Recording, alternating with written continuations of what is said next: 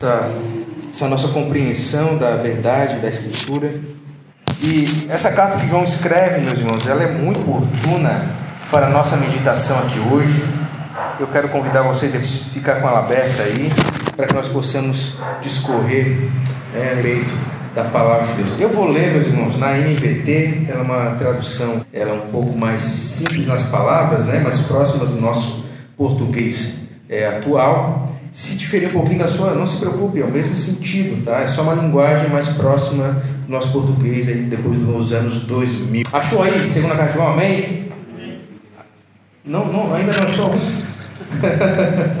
Mas se você não achou, pode ficar depois sentar, apurar, vai dar tempo para você achar. Diz assim a palavra de Deus: Eu, o presbítero ou ancião, escrevo à senhora escolhida e a seus filhos quem amo na verdade, como fazem todos os que conhecem a verdade.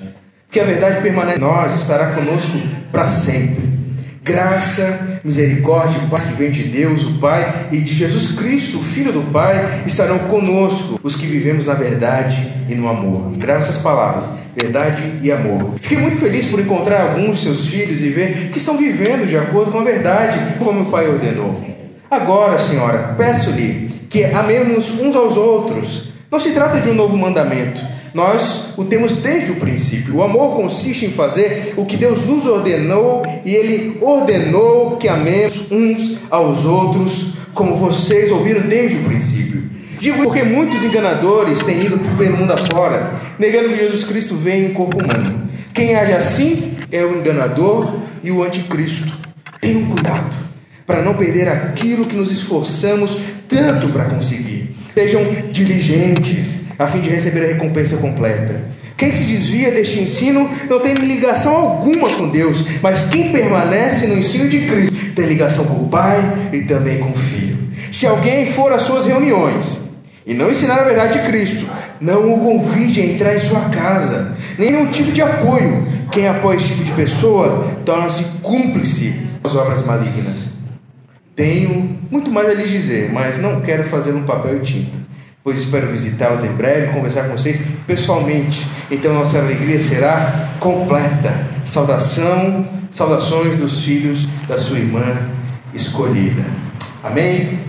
Tome seu assento, meu irmão, que o tempo voa.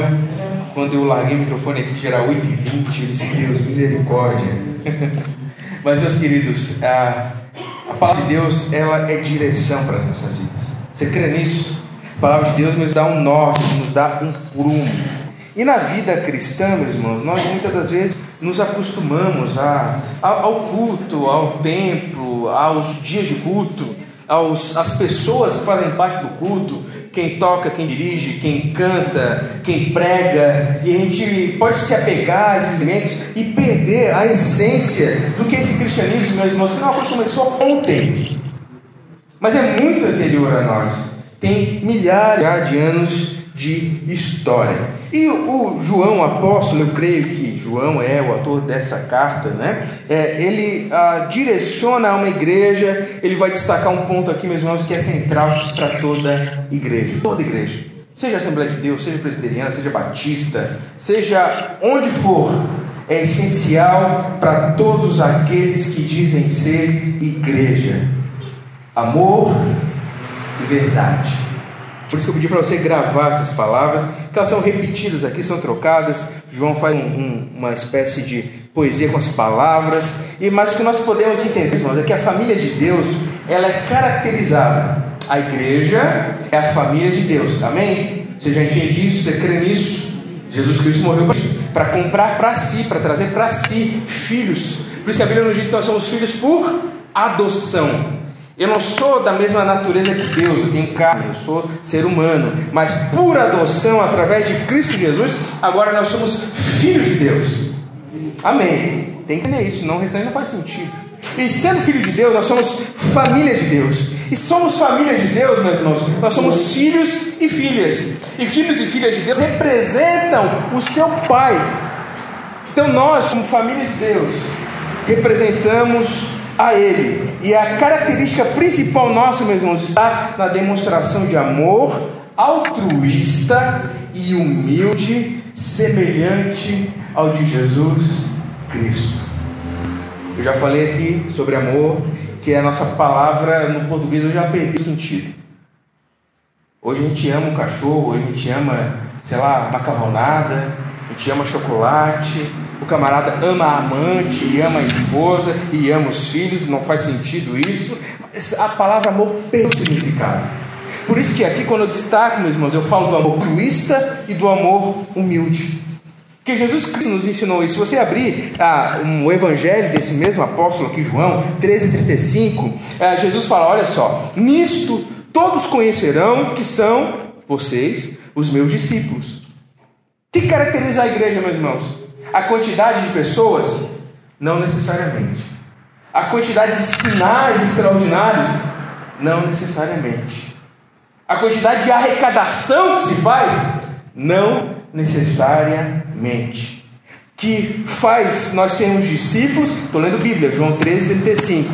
Se vos amardes uns aos outros.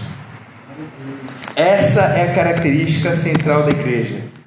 Eu falo, meus irmãos, que essa é a assinatura daqueles que se dizem fazer parte, que são membros de uma igreja local. O amor mútuo, o amor de um para com os outros.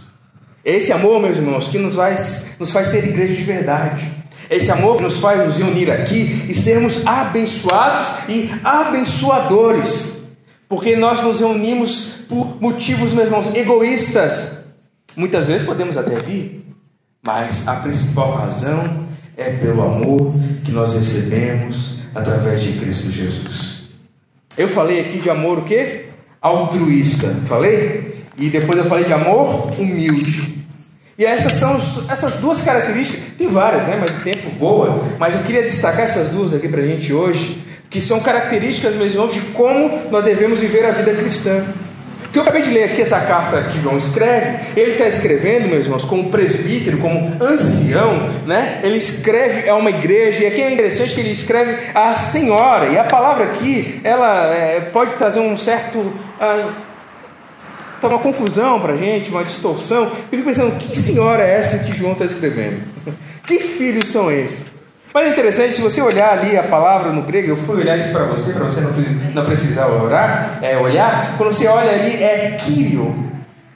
E Kyrio aqui, meus irmãos, ou Kyria, dependendo da, da, da ramificação, ela é senhora, porém os romanos e gregos, mais à frente, eles iriam usar isso para se referir à igreja. Então, o presbítero João, o ancião, ele está escrevendo a igreja escolhida e aos seus filhos, são o que, meus irmãos? Os membros, os crentes. Ele escreve a eles e ele quer destacar uma coisa: que o amor e a verdade devem permanecer em nós para sempre.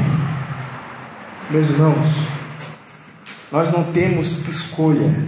Você sabe disso aqui? Você é crente? Eu sou, amém. Eu creio em Jesus. Se você é crente, você é cristão, você não tem escolha. Você tem que amar e você tem que viver na verdade. Não tem, meus irmãos, momento para amar. Não tem pessoas para amar. Você vive no amor e na verdade. Aquele que diz que crê em Cristo, que é filho de Deus, que é expressão do próprio Cristo, ele tem que viver, meus irmãos, não é falar as verdades em momentos específicos, é viver na verdade. Isso é um modelo de vida, meus queridos. Isso aqui é uma nova natureza. E quando João está escrevendo, ele está querendo resgatar a memória isso deles. Ele está dizendo aqui, eu li com vocês lá no versículo 5: Eu não estou trazendo mandamento novo para vocês. Eu não estou explicando nada novo nessa noite, eu não estou explicando nada novo para nós, meus irmãos. É coisa que a gente sabe, ó. De muito tempo. Que nós devemos amar uns aos outros.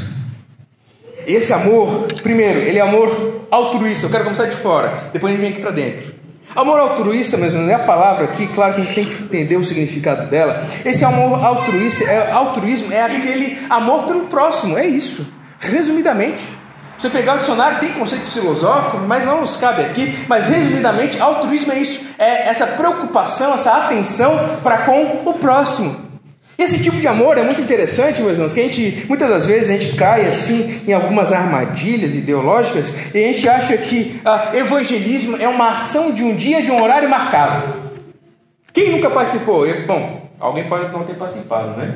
Mas eu já. Vamos fazer evangelismo. Sábado, duas horas da tarde, e tal, e tal rua, e tal rua, e tal rua, e vai todo mundo lá, mas é somente aquele sábado, duas horas da tarde. Meus irmãos, Evangelizar é viver o que Jesus Cristo nos falou para viver. Não é o que ele falou para nós, pelo menos eu li na Bíblia. Se ele olharem as boas obras de vocês, eles glorificarão ao Pai que está nos céus. É através do que nós vivemos, meus irmãos, que nós temos a maior pregação. Então, o amor altruísta, ele é instrumento evangelístico. Sabe por que eu estava meditando isso aqui, meus irmãos? Muitas das vezes nós frequentamos, frequentamos a igreja, fazemos parte do departamento, nós, nós ficamos religiosos mesmo. Está na moda dizer isso hoje, né? Mas deixa eu pegar essa palavra meio batida mesmo. Nós nos tornamos religiosos, mas nós perdemos a essência e nós esquecemos do amor. É, nós podemos frequentar essa igreja aqui, meus queridos, por 40 anos talvez. E em 40 anos nós vamos ter as mesmas pessoas o mesmo modo de agir, o mesmo modo de se aglomerar, o mesmo modo de pensar, o mesmo modo de ser.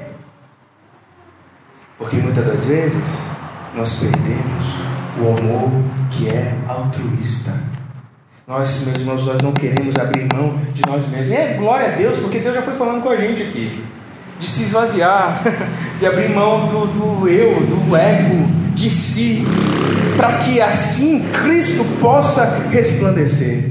Meus irmãos, a igreja precisa amar, para que assim o nosso testemunho alcance as pessoas. Amém? Amém. Primeiro ponto. Depois, o amor, meus irmãos, ele tem que ser também um amor humilde.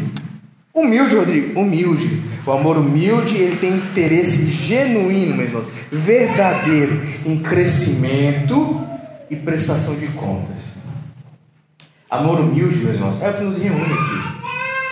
Quem vem no culto, quem te crê que aqui, nessas nossas reuniões semanais, frequentes, nesses nossos ajuntamentos, nesse espaço de culto, nós somos, meus irmãos, ah, ah, incentivados por Deus, nós somos movidos por Deus para nosso aperfeiçoamento.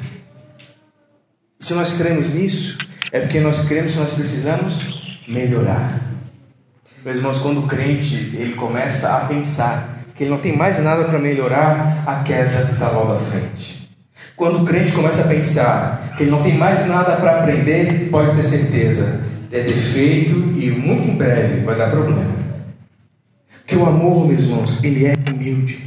E ele sabe que precisa amadurecer. Ele sabe que precisa crescer. Ele sabe que, meus irmãos, expandir. E é muito interessante, quando eu li isso aqui, eu lembrei, e claro, um autor também me fez lembrar. Ah, não sei se você tinha esse costume, eu já teve, eu tenho, mas eu, quando morava com a mãe, eu lembro que ela fazia aquele iogurte natural. Você pegava aqueles germes e chamava quando criança de bichinhos do iogurte, né? Mas são os lactobacilos, né? Você pega um punhadinho, bota ali no leite, na temperatura certa, você passa o dia, meu irmão, como você vê, tem litros de iogurte. E é interessante que aquilo ali, meu irmão, são culturas vivas e ativas. Esse é o nome. Culturas vivas e ativas. Que na temperatura certa, conforme a preparação correta, a fermentação acontece e ele se multiplica. O que eu quero dizer? Que a igreja, meus irmãos, a semelhança desse processo natural que Deus deixou para nós, a nossa igreja deve ser uma cultura viva e ativa e o calor que nos aquece não é outro calor, não é da temperatura, meu irmão. Não importa se tem ar-condicionado, se tem ventilador, se entra uma, uma brisa por aqui ou não. O calor que nos move, que nos aquece, o calor que faz com que ah, cresça, que expanda, é o calor produzido pelo amor um para com os outros. Isso é bom. João falou aqui, está falando aqui, e a gente encontra lá em 4, 15 e 16. Aqui já foi pregado muito Efésios 4 aqui nessa igreja, só que gente está aqui. Imagino que muito antes deve ter sido pregado também. E quando Paulo está escrevendo aos que em Éfeso, ele diz: Olha, mas seguindo, olha só, meus irmãos, os irmãos estão aí acordados ainda? Amém? Amém? Então, olha só as palavras que eu falei para você gravar. Mas, seguindo a verdade em amor, cresçamos em tudo naquele que é a cabeça, Cristo de que todo o corpo, bem ajustado, consolidado, pelo auxílio de toda junta, segundo a justa cooperação de cada parte, efetua o seu próprio aumento para edificação de si mesmo em amor. Isso aqui, meus irmãos, vou fazer iogurte, meu irmão.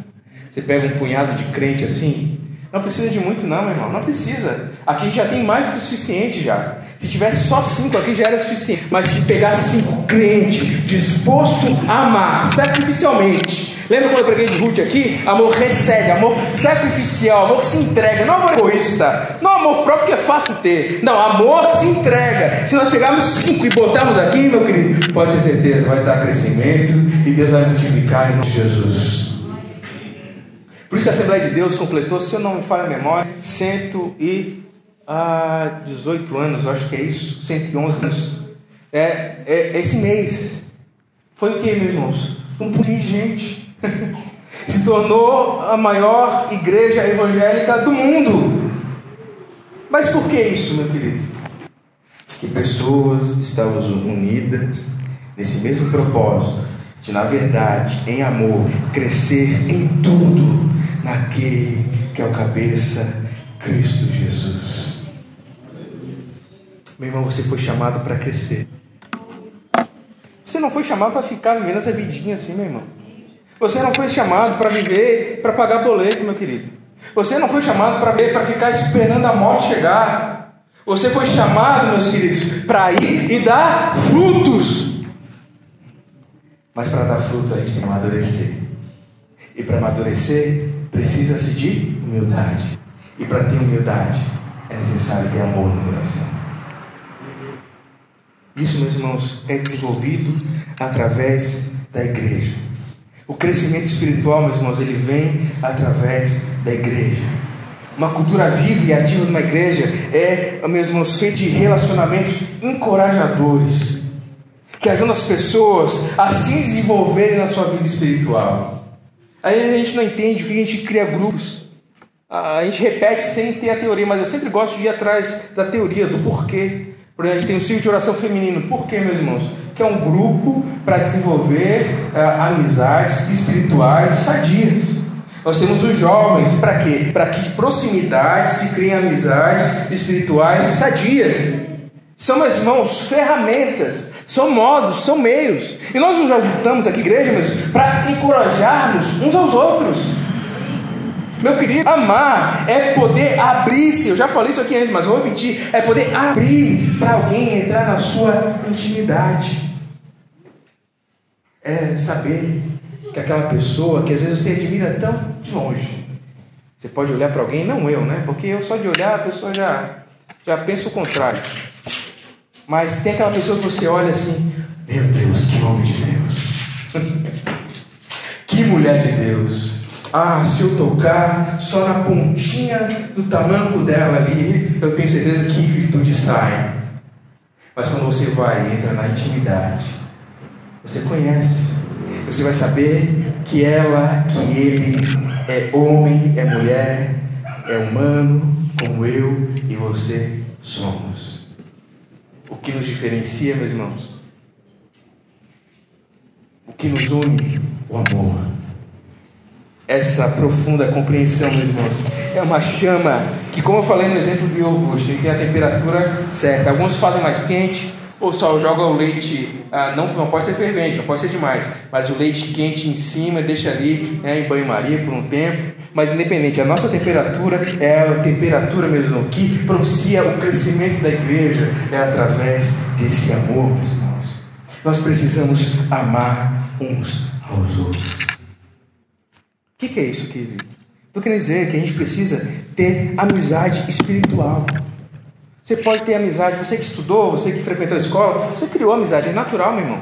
Você vê aquele ser humano lá todo dia, naquele horário específico, é natural criar um vínculo com alguém. Mas isso é uma amizade. Mas a amizade espiritual, meu querido, ela é intencional. E nós aqui dentro da nossa igreja, nós precisamos criar esse hábito, essa cultura do que? De nós intencionalmente ligarmos uns aos outros. O que, que a igreja tinha que ser? Que era e não é mais. Deixa eu falar para você, deixa eu refrescar sua memória. Os cristãos mais experientes, não necessariamente os mais velhos, mas os mais experientes, de mais tempo de caminhada, eles deveriam procurar os mais novos para guiar eles na palavra de Deus. É isso, meu irmão. Ou você acha que gente se reúne aqui simplesmente para cada um fazer o seu culto, fechar o seu olhinho, esquecer de tudo? Não, meus irmãos. Nós estamos aqui juntos como um só corpo e o nosso propósito é o mesmo: cumprir a vontade de Deus. Então nós precisamos intencionalmente, meus irmãos, é, procurar criar esses laços. Nós precisamos também, meus irmãos, dessa dinâmica espiritual. Hoje é, é uma pena que na nossa igreja a gente tenha perdido, meus queridos, o que é a disciplina bíblica. Meus irmãos, disciplina é bíblico. Porque se nós somos corpo, nós temos uma responsabilidade. Deixa eu avançar aqui que as horas correm. Tá, mas a igreja, como o João escreveu aqui, ela tem ah, essa postura, essa, essa dimensão, ela tem essa responsabilidade de ser ah, esse, essa coluna e ser esse alicerce da verdade. Meus irmãos, nós vivemos num mundo que prega o quê? Mentira. Amém? Você acredita nisso? Ou você ouve o que o mundo fala? Nós vivemos num mundo que prega a mentira. E a igreja, ela prega a verdade. Quem tem a verdade, meus irmãos? é a igreja. Ou deveria ser.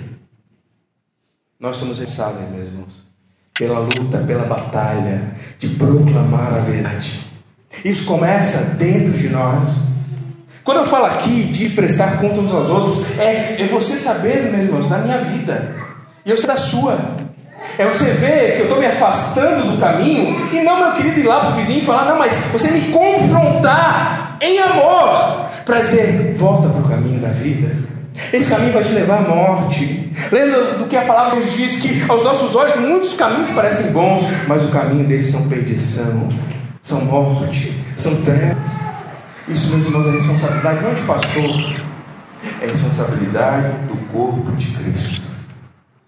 Nós precisamos, meus queridos, entre nós, estimular uns aos outros, buscar, nós devemos levantar essa nossa bandeira pela integridade do corpo de Cristo.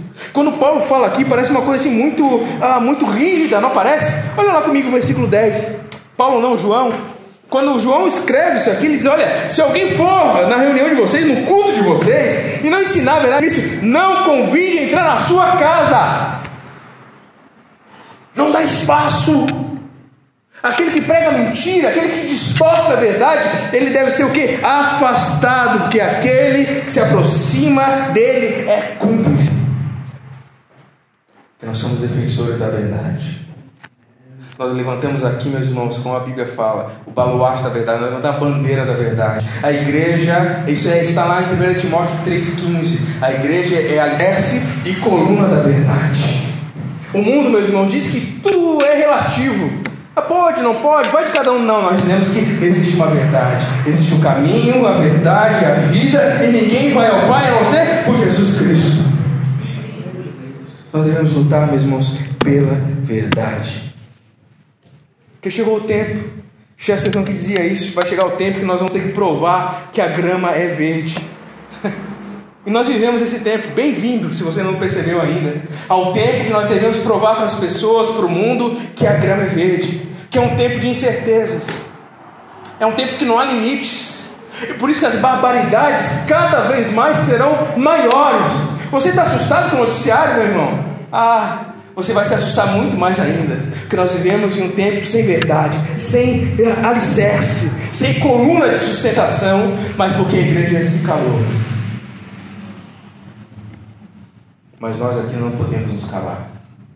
Dentro de nós, nós lutamos como os glóbulos brancos, como os anticorpos do nosso corpo lutam contra bactérias, vírus danosos. Assim, nós, como membro do corpo de Cristo, devemos lutar, meus irmãos, para que a verdade prevaleça em nosso meio. para que o amor prevaleça no nosso meio.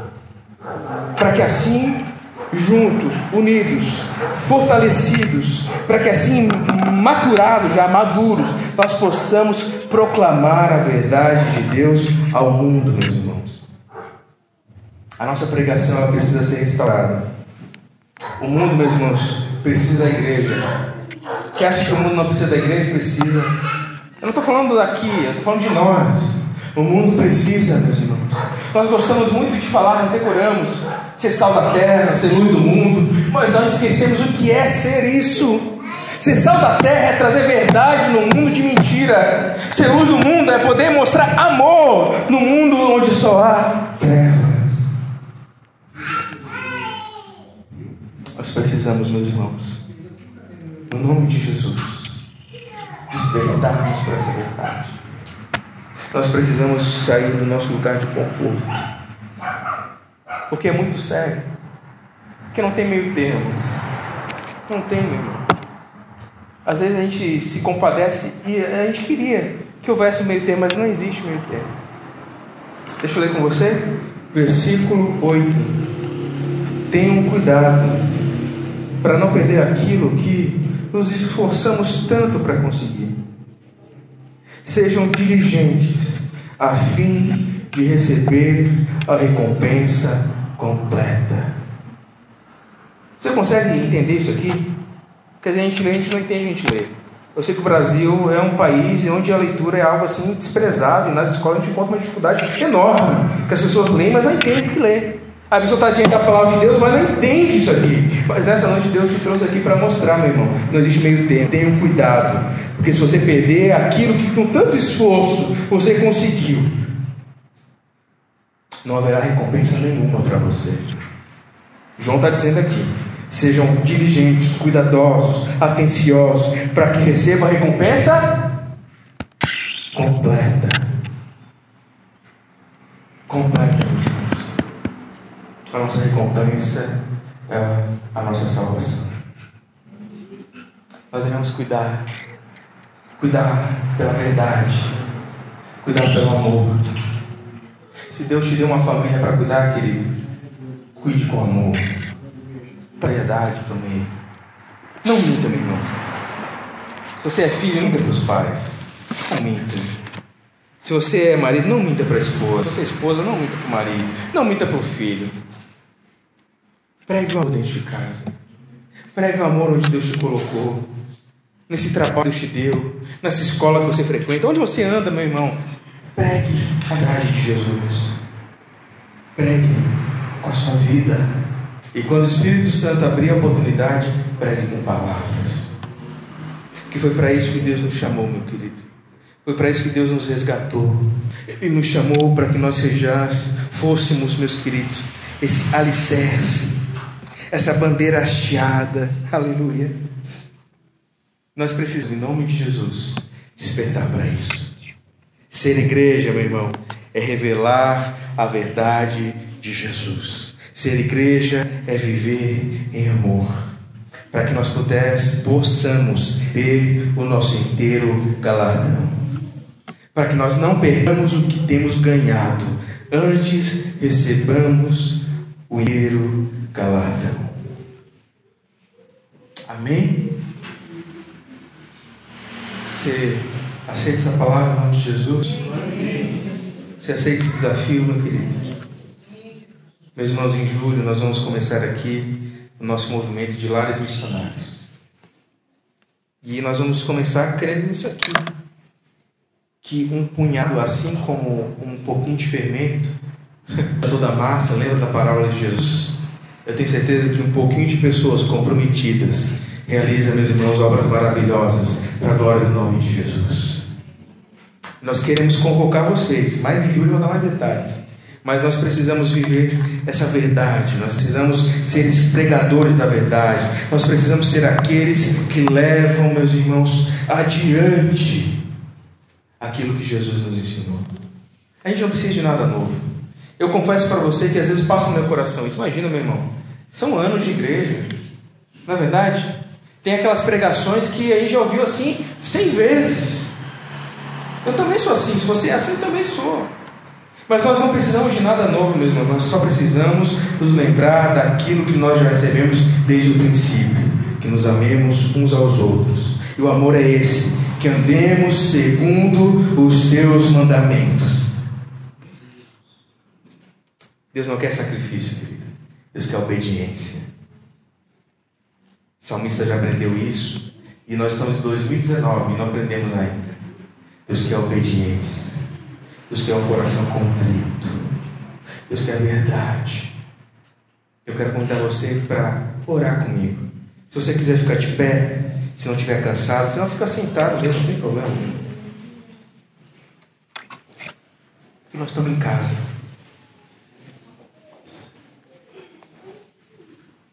Mas eu quero convocar você a viver essa vida que Deus tem para nós. Você já chegou na igreja, já procurou a pessoa que Deus quer usar, ou Deus quer que você seja usado para abençoar a vida dela? Você já chegou na igreja assim, meu irmão? Estou falando para nós, a gente está em casa, aqui em família. É você e Deus aí orando no seu íntimo. Você já pensou assim, oh, vou lá no culto hoje, estou cansado, trabalhei o dia todo, cheguei quase agora. Às vezes não vai dar tempo nem de tomar banho. Mas eu vou, porque eu vou e a minha presença ela vai estimular as pessoas. Porque se eu estando lá, a minha família vai olhar, olha, ele foi, apesar dos esforços ou das dificuldades. As pessoas vão olhar e vão dizer, olha, ele está lá, ela está lá, apesar de tudo aquilo que dizia que era para não estar. Que sua vida é uma pregação, meu irmão. Que Deus toque o nosso coração. Deus toque o nosso coração. Já é a segunda vez que eu venho aqui para pregar, meus irmãos, assim, ó, para nós. Tentando me controlar, tentando ser mais didático possível. E na dependência do Espírito Santo de Deus. Que às vezes eu posso tentar. Que a gente tem essa sedução, meu irmão. Sedução de ser o grande pregador, de ser o grande fulano. Mas o reino dos céus não é feito de grandes o reino dos céus são, é feito daqueles que são semelhantes a crianças. O reino dos céus é daqueles que colocaram no seu coração que eles têm muito a aprender. O reino de Deus, meus irmãos, não é comida e bebida, mas é paz. Aleluia, aleluia. E alegria no Espírito Santo. O reino de Deus é feito daqueles que negam a si mesmo, daqueles que perdem sua vida para ganhar das mãos do próprio Jesus Cristo. Então não tem nada que eu possa falar aqui, meu irmão. Posso trazer conceito filosófico aqui, eu posso viajar em planetas distantes aqui. Mas o que vai produzir vida aqui é o poder do Espírito Santo de Deus. É o que vai mexer no nosso coração, é o Espírito Santo de Deus. O que vai nos fazer, meus irmãos, verdadeiramente amar uns aos outros, é essa regeneração, esse poder do Espírito Santo de Deus. Que nós possamos contar com os outros. Amém? Você quer isso? Eu quero, meu irmão. Eu quero. Foi cantado em 108 hoje, eu lembrei. Lá em Floripa. Acho que eu tinha meus 10, talvez, não sei. Minha memória dos anos passados ficou ali entre 8 e 10 anos, eu não sei que ano que é, mas é nessa época. O pastor Vilmar, nunca vou esquecer. Ele começou uma banda lá na Tapera, lá no sul da ilha.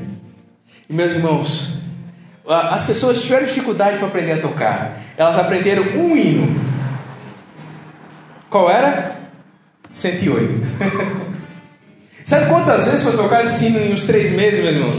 Ah, umas 15 vezes. E hoje ali ouvindo, o Espírito Santo falou comigo: Isso é amor. Uramanto, Braçanderamá. Que o pastor não estava nem aí se alguém ia dizer, ah, está repetindo de novo, de novo. Mas ele queria estimular, ele queria produzir o crescimento, ele não queria desanimar ninguém. Vocês sabem um hino só, não tem problema. Nós vamos trocar esse hino até aprender outro. Meu Deus. Eu não sei se eu teria capacidade de ter esse amor, essa compreensão. mas eu quero poder ter. E convido você a orar por isso também. Amém? Para ter esse ambiente de compreensão, meu irmão. Para a gente não precisar do grande pregador, do grande cantor. Mas o irmão está do nosso lado, ele poder dedicar-se a Deus com aquilo que ele recebeu no coração. Pode desafinar, pode se perder na leitura, não importa. Mas se ele está fazendo o melhor dele ali para Deus de verdade, nós vamos estimular, aleluia, e Deus vai dar crescimento. E isso vai acontecer, meus irmãos, nas nossas vidas. E aquelas letras que eu mandei colocar naquela porta ali, bem-vindos. E sempre vai estar aberta aquela porta, bem-vindos, quando tiver culto.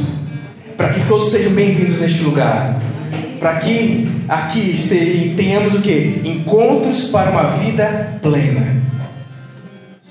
Aqui é lugar de crescimento, meu irmão. Aqui não é lugar de gente pronta. Se você se acha pronto, procure outro lugar. Então aqui é lugar de gente que está crescendo. Aqui é lugar de gente que está aprendendo.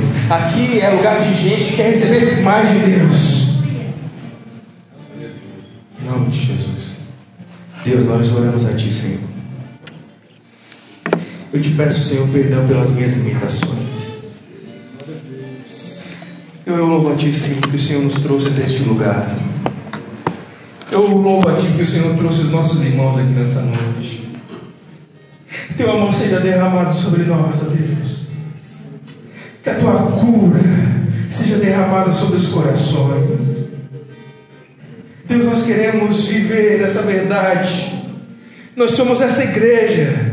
Nós somos ah, semelhantes a estes, para qual João escreveu. Nós somos aqueles que devemos ser lembrados do básico daquilo que é tão principiante, tão inicial, que não é nada novo, não é nenhuma grande teologia, não é nenhuma grande pregação, não é nenhum grande ensino complexo, é algo básico. Amar uns aos outros.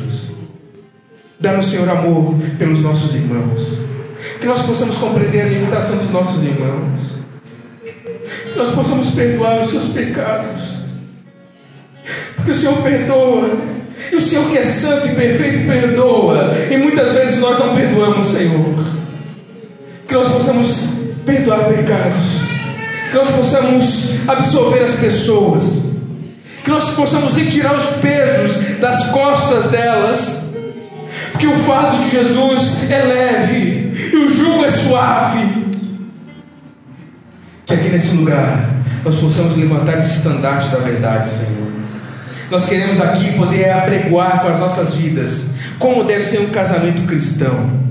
Nós queremos poder apregoar com nossas vidas como é ser um pai cristão, uma mãe cristã, um filho cristão. Nós queremos aqui, Deus, poder revelar para esse mundo de trevas o que é ser um funcionário que brilha com a luz de Cristo, o que é ser um patrão, um dono, um empresário que brilha e revela Cristo nos transforma em verdade nessa sociedade de Deus. Bota a generosidade no nosso coração. Para que quando a necessidade vir até nós, nós não venhamos lançar fora. Mas nós venhamos abraçar e fazer até o que não está no nosso alcance. Pela fé que o Senhor é que nos reúne. Nós queremos, ó Deus, poder ter essa capacidade de sermos desafiados de sair do nosso lugar de conforto, Senhor, de nos reunirmos para ajudarmos uns aos outros, para orarmos uns pelos outros. Que a tua palavra que nos diz, nós esquecemos, confessar os pecados uns aos outros, orar uns pelos outros, para que sejam sarados e haverá cura em nosso meio, Senhor, a partir do momento que nós vivemos o teu amor e a tua verdade. Haverá libertação, haverá filhos se reconciliando com pais, pais se reconciliando com filhos, haverá famílias transformadas, haverá vida, libertação, salvação, do momento que nos amarmos como Cristo nos amou. Nos ensina Jesus a amar o amigo assim como o Senhor amou. Ah, Deus, quem sou eu? Para que o Senhor não chame de servo, mas de amigo. E o verdadeiro amigo é aquele que entrega a vida pelo outro. Nos dá fé. Dá fé para mim, Senhor. Para poder dedicar os anos que o Senhor tem para mim. Em favor dos meus irmãos. Para ser bênção na vida com aquilo que o Senhor nos der para compartilhar. E que eu possa também receber das bênçãos, Senhor, conforme o Senhor tem repartido com cada um. Nessa noite que nós oramos, no poderoso nome de Jesus. Amém. O amor é